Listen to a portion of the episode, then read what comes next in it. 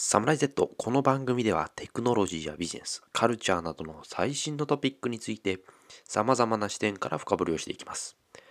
今回はメディアの使い方と題し、2人が普段どのようにメディアを使っているのかを共有し、情報収集のあり方についてディープダイブしていきます。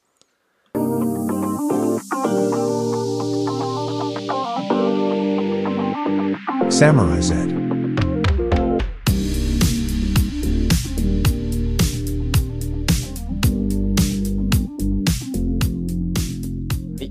ました。第12回。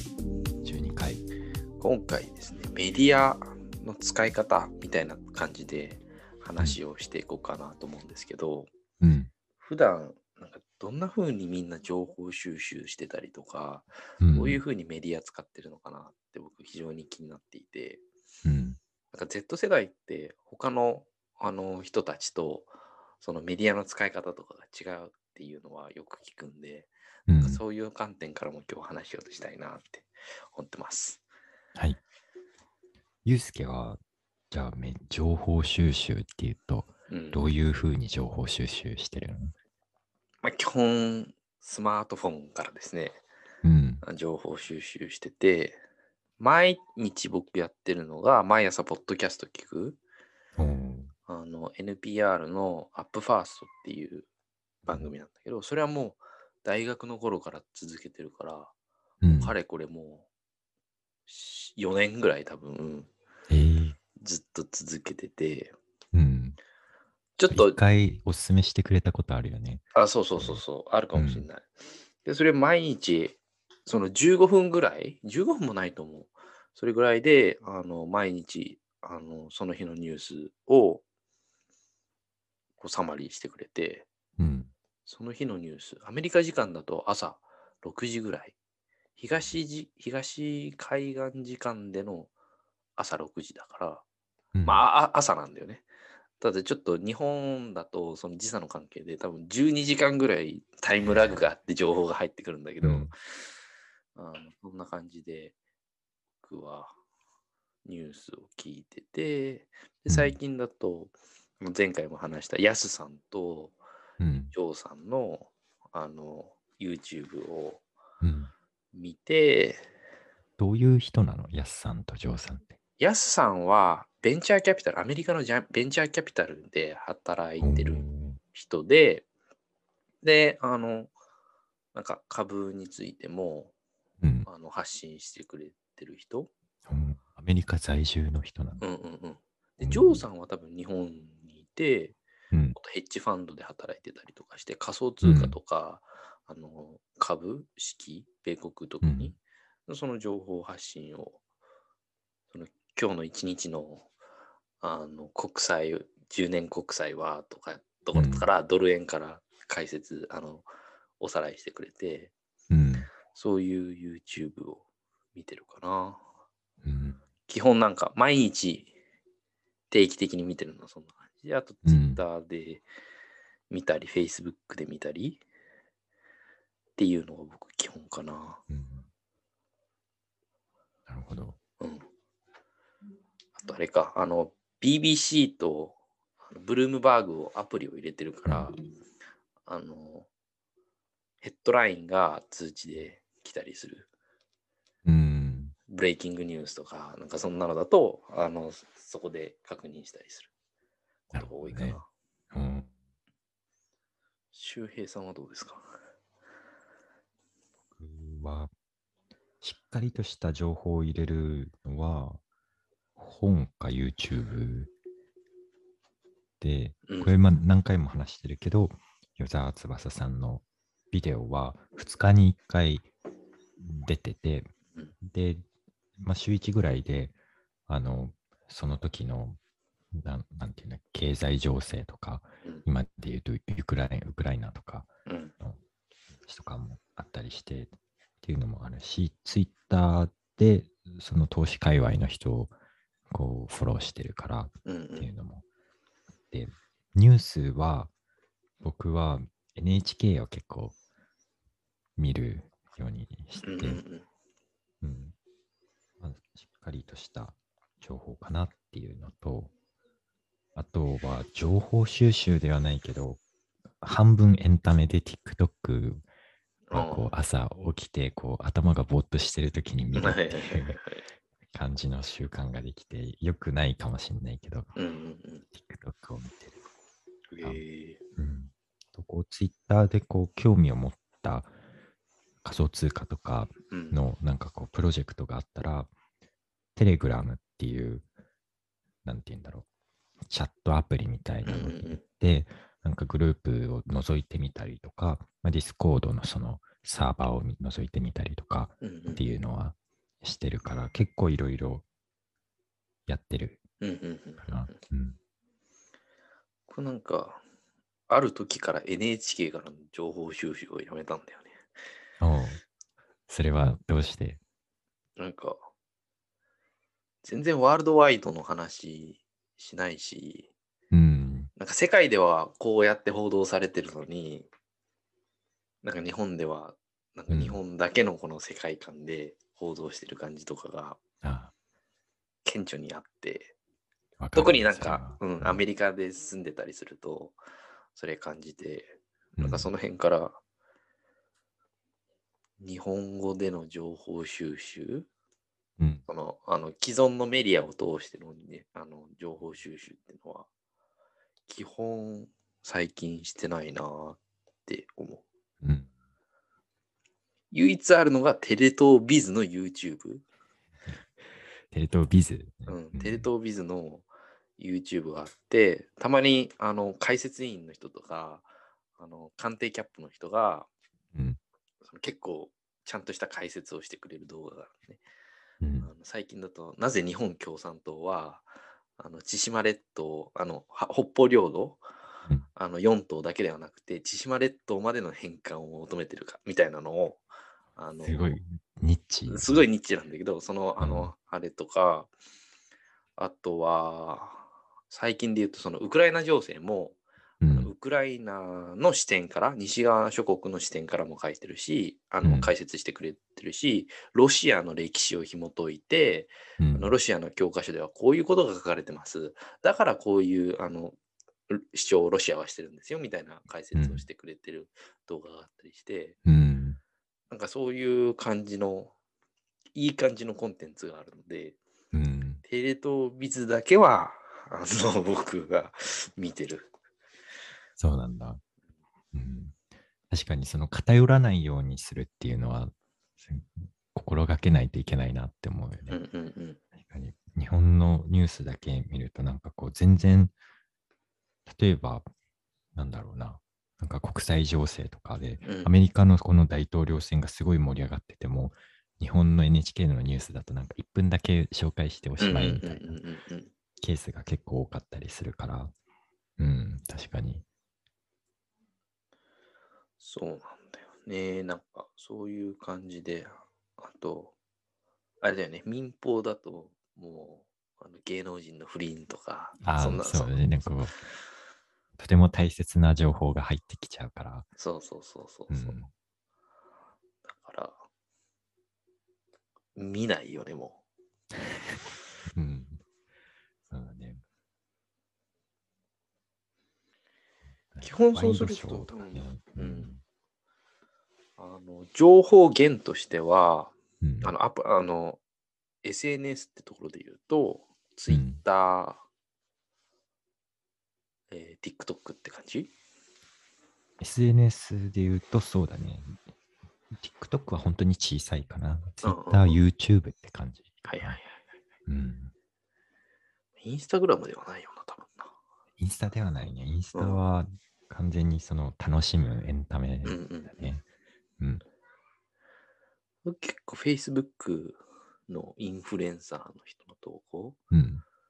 まあ、あの田村幸太郎っていう元参議院議員で、うん今あの、ミルケンインスティチュートっていうシンクタンクのうんフェローをやってる人なんだけど、結構その人は、今シンガポールに住んでて、うんちょこちょこ最近アメリカに行ったりとか、あのすごいなんかネットワークが広い不思議なおじさんなんだけど、あのその人たその人がこう外から見た日本とかうん。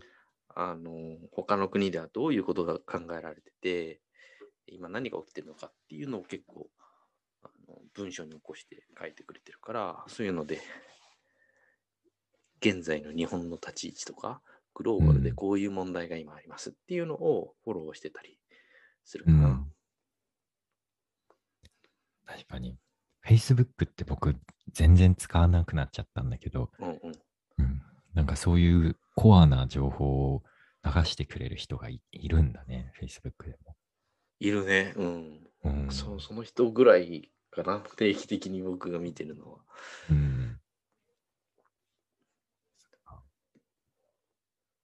あと、 LinkedIn。LinkedIn は、なんか、全体的な情報の世界が何がで起きてるかっていうよりかは、なんだろうね、ビジネス系の、あれだよね、うん。情報だよね。うん。 LinkedIn は、僕の周りはその、なんかこういうオンラインコースを終了しましたとか、あなんか転職しましたとか、結構個人的な情報が流れてくることが多いから、あ、はいはいはい。 LinkedIn はあんまり僕は見てないな。あうん。あ、なんか、 LinkedIn は毎日見てる気がする。なぜかわかんあないけど本。当に。ううんん。なんで見てるんだろうね。わかんないけど。うんあと、イアン・ブレマーっていう、あのユーラシアグループっていう、これもちょっとシンクタンクなんだけど、うん。その人もフォローしてる。それを僕、 LinkedIn、ツイッターもそうだけど、やってる感じかな。あの、国際経済学、政国際経済政治学者みたいなうん人。なんだけど、地政学のあの専門家みたいな感じで、うん。その人はフォローしてるかもしれない。うん。逆に新聞とかは読まない？新聞はね、うん。読まん。読まない。全然読まない。最後読んだのいつだろうっていうぐらい読んでない。うん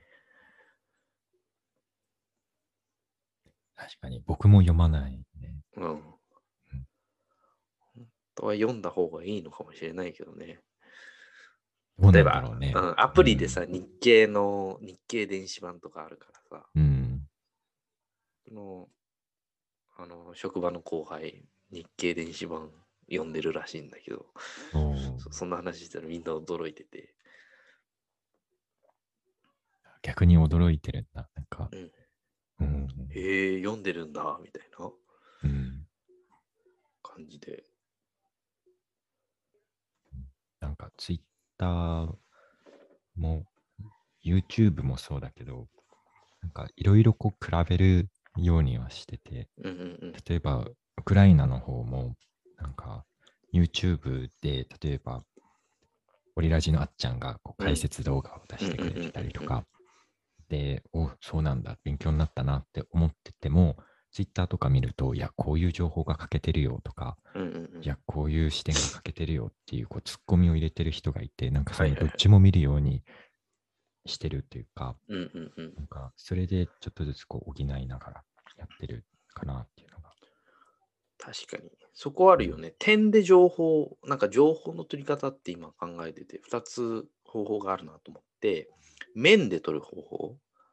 面で取るっていうのは、例えばじゃあ NHK で一括でバンって取るとか、うん。BBC で、アルジャジーラでとか、うん。い一括でこう面で取るやつと、こう、うんじゃあ与沢翼さん、田村幸太郎、なんでう与沢翼に3がついてるのかわかんないけど、あの、えー点で取る方法があって、僕、そそれで言うと、その今の話だと、点で取った情報も、点で、点、あの単体だと怪しいから、その点と点をいっぱい合わせて面を作りましょうみたいな話は、確かに僕も非常に共感して、うん。その通りだなって今思ってた。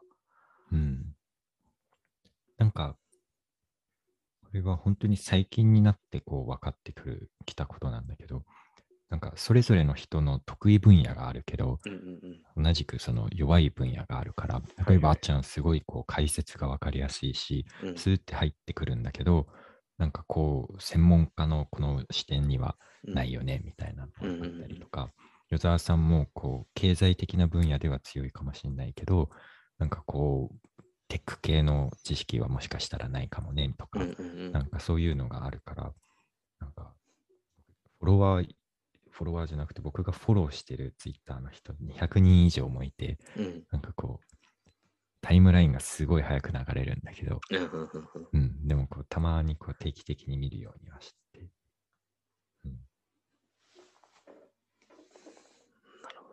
そこ難しいよね。その情報が瞬時に大量に手元に届く時代だから、それを全部なんか消化吸収すると、うん。消化不良を起こすだろうし、うん。かといって何も見ないってなると、それは世界から取り残されていて、うん。アメリカで今今何が起こってるのか、もうマスクマンデートも外れてみたいな、うん。室内で、室内でもなんかそのリスクの低い地域ではマスクしなくてもいいよってなってるんだけど、うんなんかそういう情報なければ、その日本の今の状態が当たり前だと思っちゃうだろうし、思っちゃうよね。ううんん。そこはなんかバランスは難しいよね。うん。あるね。うんまあ、具体例になるんだけど、なんかコロナの対策とかも、うん。なんか特に去年の夏ぐらい、何第4波だったかな。うん。日本でこう増えてて、うん。また緊急事態宣言になるぞみたいな話の時に、そのアメリカでも同じように増えてますみたいなニュースが日本の NHK で取り上げられてるんだけど、確かに数としては増えてるんだけど、実際の現地の人のあの情報を聞いてみるとうん、確かに増えてるけど、逆に制限はこう減ってるうんようになってきてみんなワクチンも受けてるからみたいな風に言ってて、あなんかやっぱり温度差ってあるんだなっていうのがコロナとかウクライナの情報もそうで、なんかこう大きいイベントがあるたびにその情報の乖離っていうのが分かるようになってきたから、うん。気をつけるようにはなってるかな。確かにね。うん。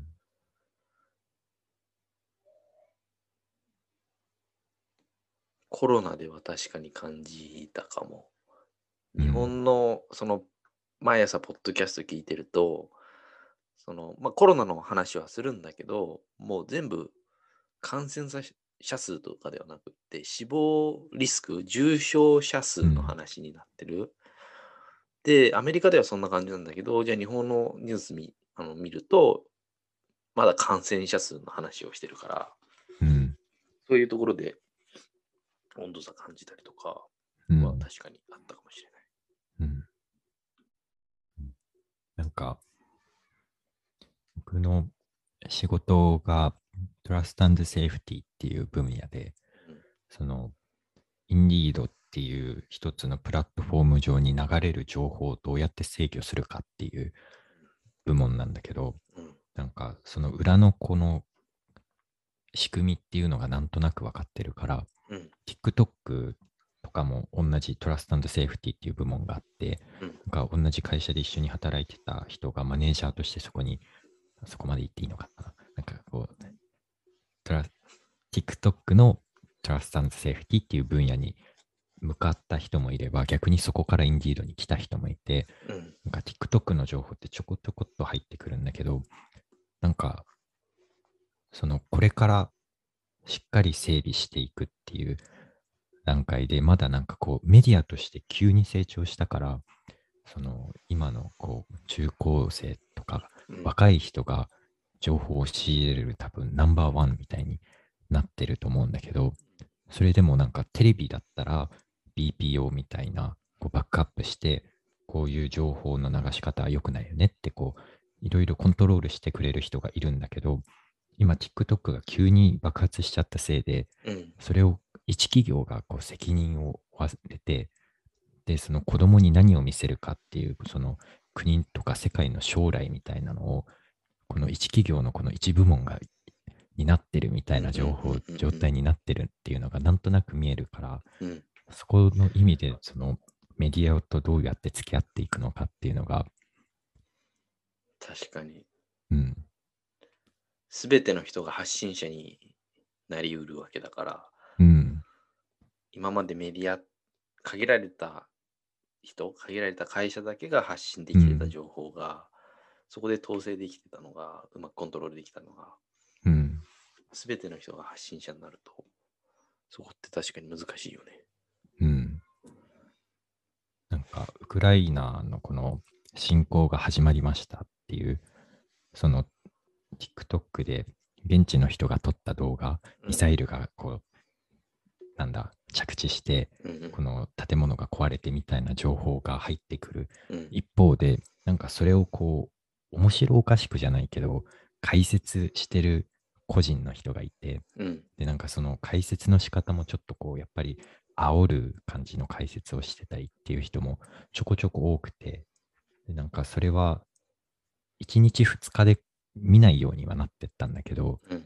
でもそのやっぱりこう、モデレートしてる側のこのディレイはやっぱりあって、うん。っていうのがこうすごいあこういう感じで裏で動いてんじゃないかなって想像しながら見てると、うんうんうん、なんかこう新しいメディアってまだまだこう発展途上だからうんうん。便利さもある反面ちょっと怖い部分もあるなと。はいはいはいはい。うんわかるわかる。その、それもそうだし、あとなんか部分的に切り取られて発信されちゃうっていうのも、うん。これはずっとある問題だと思うんだけど、うん。最近なんか僕注意して、鵜呑みにしないようにしていて、ヘッドラインだけ見ると、確かにそうだけど、本文見たら違うよね、うん。とか。たまにあるよね。うん、最近、最近なんか僕、日本の政治の話、特になんか岸田さんがこう言ったみたいなのが、うん。結構ヘッドラインで見たりするんだけど、いや、実はあの岸田さんが言ったみたいな感じでヘッドラインでは書いてあるけど、いや、実は言ってるのは岸田さんのブレーンが言ってましたって記事に書いてあったりとか、岸田さんがこう言ったから、なんかみんな結構批判を受けてるんだけど、実はあの国会審議の中継の YouTube を遡って聞いてみると、実はそれは質問していた議員が言ってたことで、それにうなずいてただけだったみたいな感じがあって、なんかそういう感じでファクトチェックを行っていかないと、それ個人でやるのは非常に手間なんだよね。手間なんだけど、でもなんかそうそういうクリティカルなあの視点で物事見ないと、なんか騙され続けて異世界に連れてかれる気がして、そうね、異世界。確かに。なんか、その、旧来のマスメディアだけど、こういう雑誌の会社は、あの、情報として正しくないだろうな、みたいなのも、最近になってちょっとずつ分かってきた感じで、うんうんうん、なんか、ここも勉強だなと思う。そういうのってその情報のファクトチェックの仕方とかって結構大学で叩き込まれたような、結構口うるさく言われた気がしててその参考文献はちゃんとピアレビューの論文から取ってきましょうねとかうん。変なブログから取ってきますあの来ないようにしましょうねみたいなうん。そういうあの教育、ちゃんとそのデジタルだからこそ、本当に小学生の時から、中学生の時からやっていかないと、多分、おそらくやってる？なんか情報の授業みたいのが追加されたうん。気がするから、やってるとは思うんだけれども、なんか改めてそこは感じてて、昔、昔、衝撃的だったのが、あの自由研究で、スズメの研究をした女の子がいたのね、小学生で。お同級生生。そうそう、うんスズメのなんか研究をしたあの自由研究だったんだけど、そのレポートでまとめてみたいな。でも実は全部それあのブログのコピペだったっていう、そうなんだ。そうそうそう、そういう衝撃の事実があって、うん。なんか全部なんかね、うん、多分あれコピペだったと思うんだけど、そんなことがあったのを、あ僕、記憶から離れなくって、小6で逆にコピペをするっていう脳があるっていうのがすごいけどね。うん。なんか、なんか、その時の僕らうんの、あれって、すごく低か。そのデジタルに対するリテラシーが、情報リテラシーがすごい低かったなってのは今思い出して思ってて、なんか、社会科見学に行きますとか、うん、えっ、と、修学旅行に行きます。うん、で、じゃあ日光に行くんだったら、日光のこと調べて、なんかこう、冊子を作っていうん、作りましょうみたいな、調べ学習みたいなんだけど、やってる作業って今思えばコピペの作業なんだよね。うん、確かにね。ネット行って、なんかヤフーキッズみたいなところに行って、うん、あの、コピペをして、あたかもそれが自分で調べたかのように、うん、あの、書いて、あ、これで調べ学習おしまいですみたいな。うん、それだとやっぱり無理だよね。限界があるし、そのメンタリティで、その、まあ今よりかはさ、そのデジタルに関する、その、デジタルで情報収集するっていうリテラシーが全体的に低かったとはいえ、今振り返ると恐ろしいことやってたなと思ってて。うん。確かに。似たような経験あるわ、なんかこう言われてみると、うん。その、中学の時にこう社会科のレポートみたいなのがあって、うん。で、それこそ参考文献とかいうので、こう、新聞、し当時新聞と思ってたんだけど、うん。今考えてみると、ただのタブロイド紙を引用してたっていう時があって。なんか、その時、その新聞とタブロイド紙の違いがわかんないから、うん。本当の正しい情報だと思って、それを根拠に、こう、レポートを書いてたんだけど、うん。でも今思うとタブロイド紙ってただ、その個人の憶測であったりとかっていうのをこう面白おかしく書いてるっていうのが多いなって思うから、なんかそれで OK としてたし、その OK になってたその環境っていうか、うん学校教育の限界じゃないけど、うんうんうん。いうのはあるなって思うね。うん。それで言うと、なんか最終的には一次ソースにあたる自分の目で見て聞いてうん。感じないとダメだなって思ってて、今、あの僕がちょっと関わってる高校生向けの探究プログラムでビューっていうのがあるんだけど、うん、そこで結構、あのみんなあの探究学習だから、まあ、自分の関心あるテーマ、それぞれグループごとに、あの探究をするんだけれど、3ヶ月をかけて。でまあ、みんな言ってるのは、まあ、あのネットで調べてもわからないから、専門家に話を聞いてください。って言って、うん。みんな、例えばじゃあ、医療に興味がある人は、看護師の人に話を聞いたりとか、うん、幼児教育にあの興味ある人は保育士さんに実際にどういうことが問題なんですかとか、うん、現場の肌感を聞いてみる。うん、っていうのはなんか非常に、それであの実際に行動に移すっていうのが非常になんか重要だなって感じてて、うん実、はあの周りで言われてることは嘘だったっていうのは結構あって、僕の経験でも。例えば、あの、アメリカで、あの、メキシコに行くんだよみたいな話をしたら、うん、あの、僕の言ってた床屋のお姉さんがいるんだけど、うん、あの、そんな話をしてたら、いやー、それ危ないよみたいな、一人で行くの？みたいな、みんな言う、みんな言うのね。うあのメん、キシコに。行く。で、じゃあ実際に行ってみたらどうかっていうと、うん。まあ、あの、実際にね、現地の人とも話をして、彼は何言ってたかっていうと、確かに危ないと。危ないんだけど、うん。それは、ある時間に、ある場所だけが危ないのであって、確かにね、なんかその人の、なんかお母さんの地元は、めちゃくちゃ危ない村で、もうなんか行ったら生きて帰れるか分かんないみたいな。あの夜中銃声が鳴ってるみたいなところらしいの。とか、うん街中も、あの、ここはちょっと確かに夜になったら危ないから、ここはあの、歩かない方がいいみたいな。あるけど、じゃあ全体的に見たら、人は同じ人間だし、うん、そんなに危なくないし、みたいなことがあったから、なんかそういう経験からも自分の目で確かめたり、経験しないとわからないことってすごいあって、うん。なんかそこやっていかないと、ただのバカになるなっていうのはうん感じてる。うんなんかそういう経験あったりする。現地に行かないと。とか、逆仮想通貨は、逆そう、あの、危ないものとか言われてない。なんか周りで言う人いない？うちの母親とかはすごい言う。ねうん仮想通貨スキャムじゃないのとか、うん。騙されてるよ、絶対とかって言うんだけど、うん。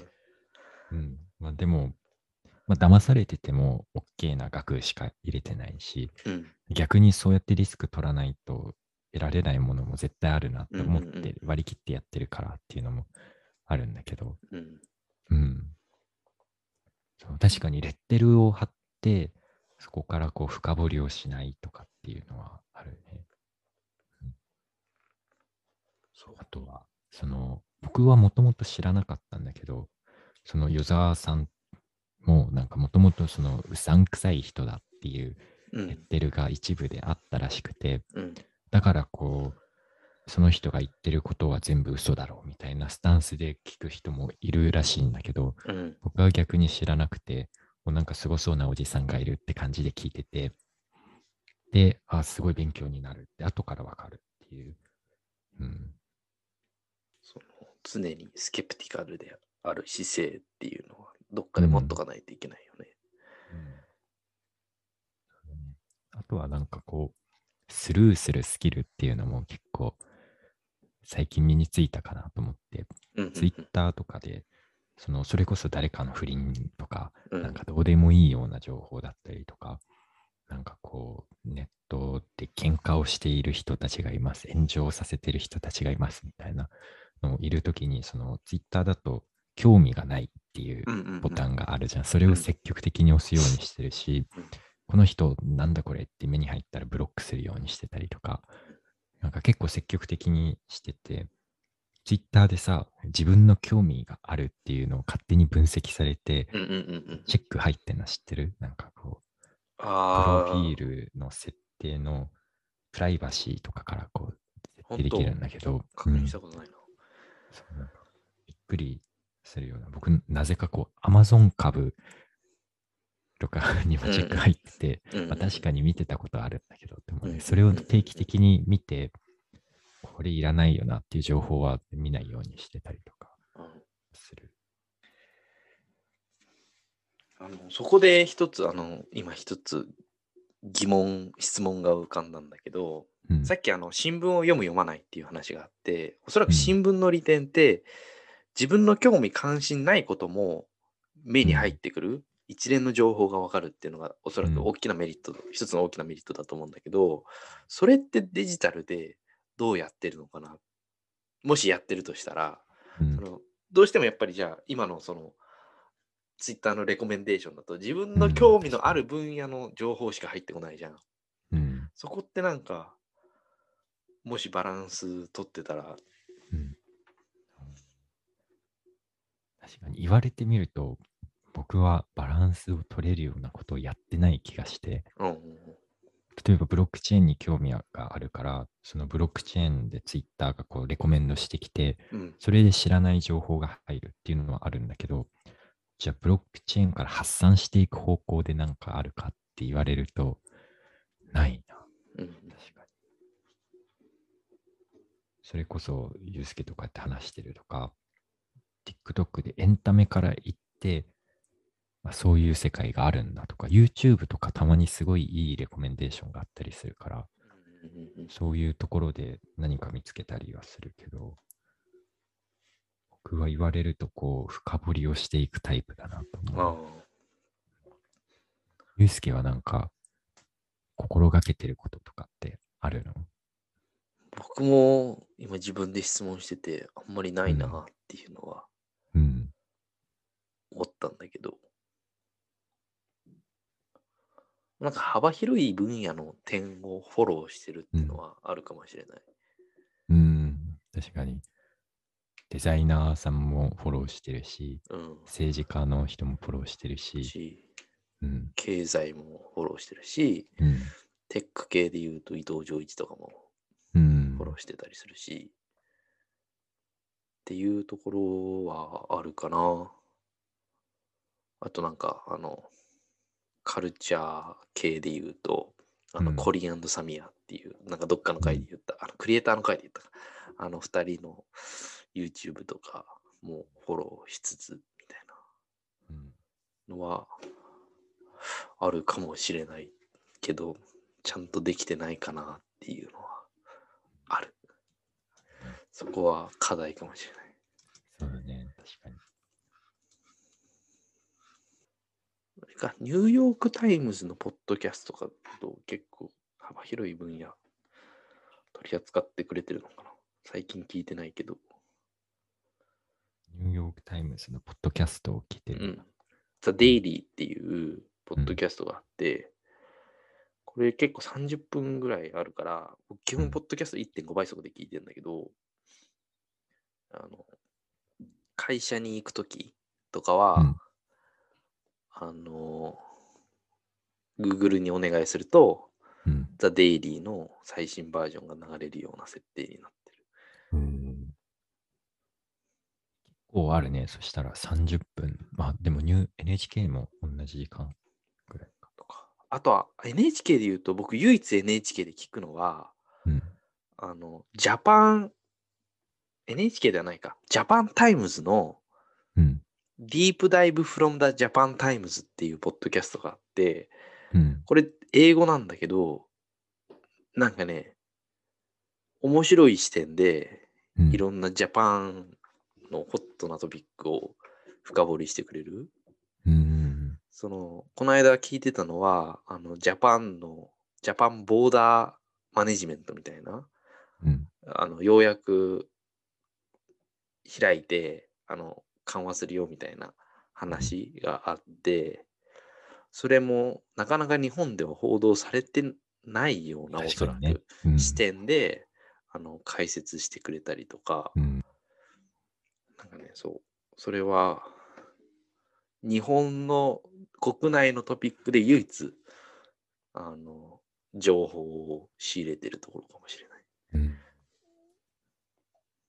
キャストよく聞くね、ユースケ。僕、ポッドキャスト、基本なんか、ポッドキャスト聞いてるね、暇な時。おーそうなんだ。何個ぐらい、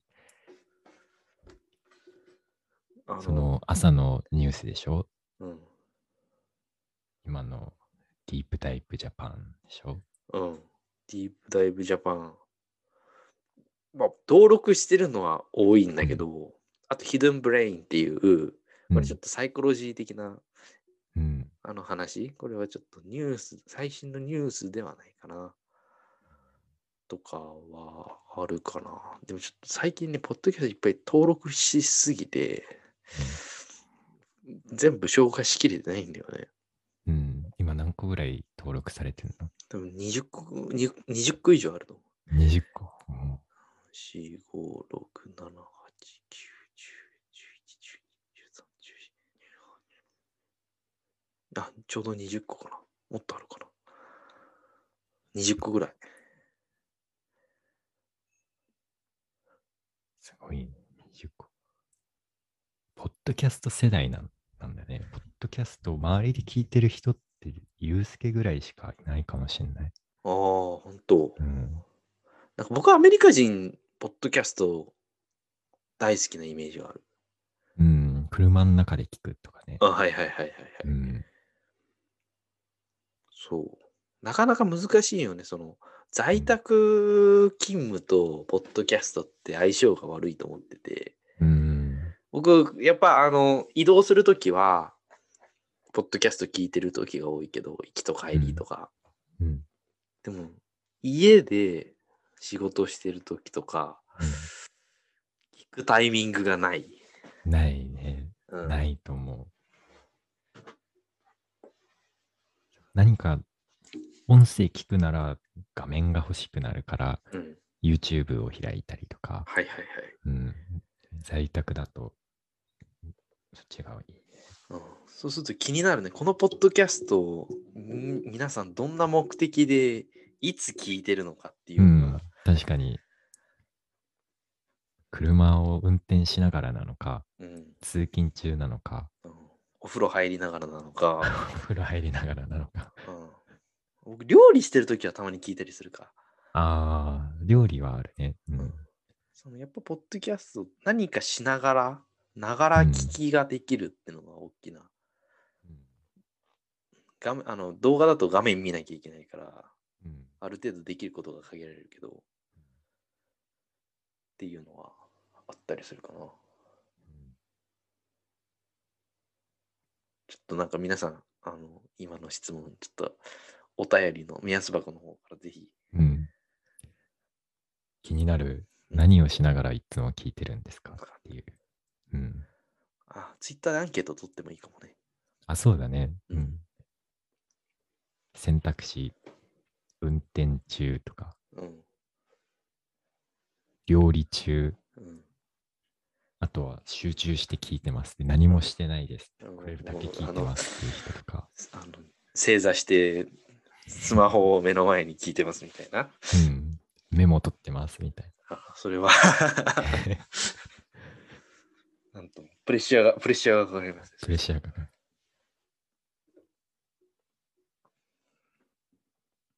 んそういうなんかそのメディアの使い方っていう面でうん。言うと僕面白いなって思ったのが、その僕プログラミングを勉強するときに、うん。僕は本ですごい面白い、わかりやすい本があったから、それで0から1の勉強をしたんだけど、うんうんうんデロイト来た時に、あの、多分ユースケと同い年だと思うんだけど、の友達は、プログラミング全く知らなかったんだけど、YouTube で全部勉強したんだよね。あうん、で、僕は何かこう、例えばちょっと詳しい技術的なことで分かんないことがあると、文章のドキュメントを見に行くんだけど、あ。その友達は。はまず YouTube の検索欄でそれを検索するっていう。あうん、っていうのがあって、あ、なんか新しいなと思ったのと、あ、はいはい。うん、YouTube の検索がデフォルトみたいな。うんうんうん。うん、それはなんか、確かに、会社で、あの、リクルーティングの業務とかにもちょっとうん。関わったりするんだけど、うん。どうやってじゃあ会社、あんまり知名度ない会社だから、うん、どうやってみんなに知名度を持ってもらおうかなみたいなので、うん。なんか YouTube でやったらいいんじゃないかとか、うん、Twitter でなんか発信したらいいんじゃないかとか、うん、そういうなんかアイデアが出てきてて、うん、情報収集、あの、世代別の Z 世代の情報収集に合わせた情報発信っていうのもしていかないと、うん企、業がなんか残れないのかなっていうのは。確かにね。うん、うん、距離っていうのもあるのかもしれないね。その、あの文章だとちょっと堅苦しくて、まあ、どういう情報を取るかにもうんよると思うんだけど、うん、あの、堅苦しくてちょっと距離を感じてしまうのか、YouTube だとやっぱりこう、音声があって、うん、動画があってっていう形だから、もうちょっと親身にこう近しい感じでスーッと入ってくるのか、うん、なんかそういうちょっと違いもあるのかもしれないと思いつつ、うん、面白いなと思って、その、なんかこう、右脳派なのか左脳派なのかの違いみたいな感じで、文章の方が入る人もいれば、動画の方が入る人もいれば、うんうんうん。うん。確かに。では、あの、今回はメディアの使い方、まあ、特になんか情報収集どうしてるのかとか、うん、どんなメディア使ってるのっていうことについて、えーお話ししました。で、番組のあの途中会話の中でもあったように、皆さん、このポッドキャストをいつどんな風に、どんな目的でちょっと聞いてるのか、うん非常に興味があるので、うんあの、目安箱か Twitter の方からぜひはい、コメントください。はい、お願いします。ツイッターでアンケートを出します。はい。今日はこんなところにしてみますか？はい、はい。また次回お会いしましょう。はい。Yamaha.